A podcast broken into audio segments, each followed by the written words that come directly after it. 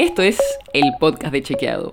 Un espacio en el que de lunes a viernes vamos a compartir con vos alguno de nuestros chequeos para que sepas qué de lo que se dijo o escuchaste es verdadero o falso. También te vamos a presentar las verificaciones que hacemos de las desinformaciones que andan circulando y vamos a traerte datos y contexto para que entiendas mejor las noticias. Soy Olivia Sor. Hoy vamos a hablar de los alquileres, algo que afecta a un montón de personas en todo el país. Y para empezar les propongo viajar un poco en el tiempo. Vamos casi un año atrás, a junio de 2020. Al principio de la pandemia, el Congreso sancionó una ley que se venía discutiendo hace bastante, la Ley Nacional de Alquileres. Esa ley extendió el plazo de duración del contrato de 2 a 3 años.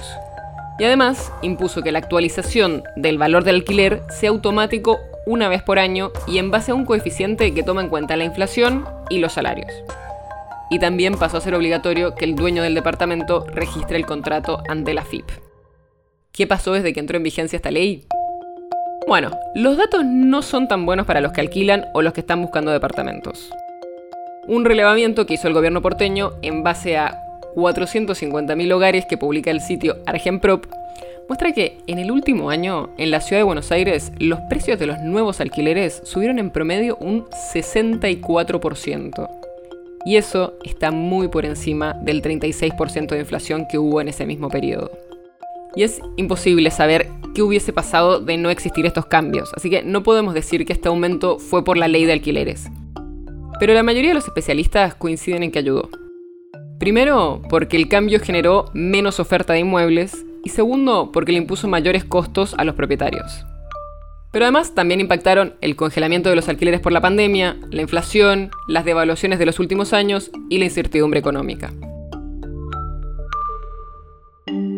La discusión sobre esta ley abre otro capítulo, porque más allá de esta ley puntual, es la primera vez en años que el Estado Nacional implementa políticas en un tema tan fundamental en el día a día para millones de argentinos como es el alquiler de su casa.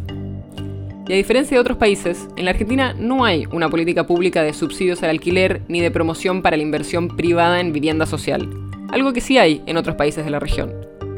Por ejemplo, en Chile, el gobierno nacional lanzó en 2013 un plan de subsidios al alquiler para personas de entre 18 y 30 años.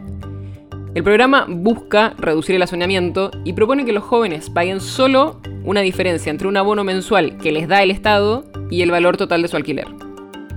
En Uruguay, por otro lado, para mejorar el acceso a la vivienda de jóvenes, estudiantes y repatriados, se definió promover la inversión privada en vivienda social y se le dieron beneficios a los que destinen esas viviendas al alquiler. El mercado de alquileres es complejo. Se juntan muchos factores en las decisiones de alquilar a un departamento a un determinado precio. Y la nueva ley de alquileres influye en eso. No podemos decir que los precios de los alquileres subieron solo por eso, aunque pareciera que fue un factor importante. Y si vemos lo que se hace en otros países, hay otras políticas que podrían implementarse. El podcast de Chequeado es un podcast original de Chequeado, producido en colaboración con Posta. Si tenés una idea o algún tema del que te gustaría que hablemos en un próximo episodio, escribinos a podcast.chequeado.com. Y si te gustó este episodio, seguinos en Spotify o en tu app de podcast favorita y recomendanos a tus amigos. Si quieres más información sobre esto o sobre otros temas, entra a chequeado.com o sumate a nuestras redes. Soy Olivia Sor. Hasta mañana.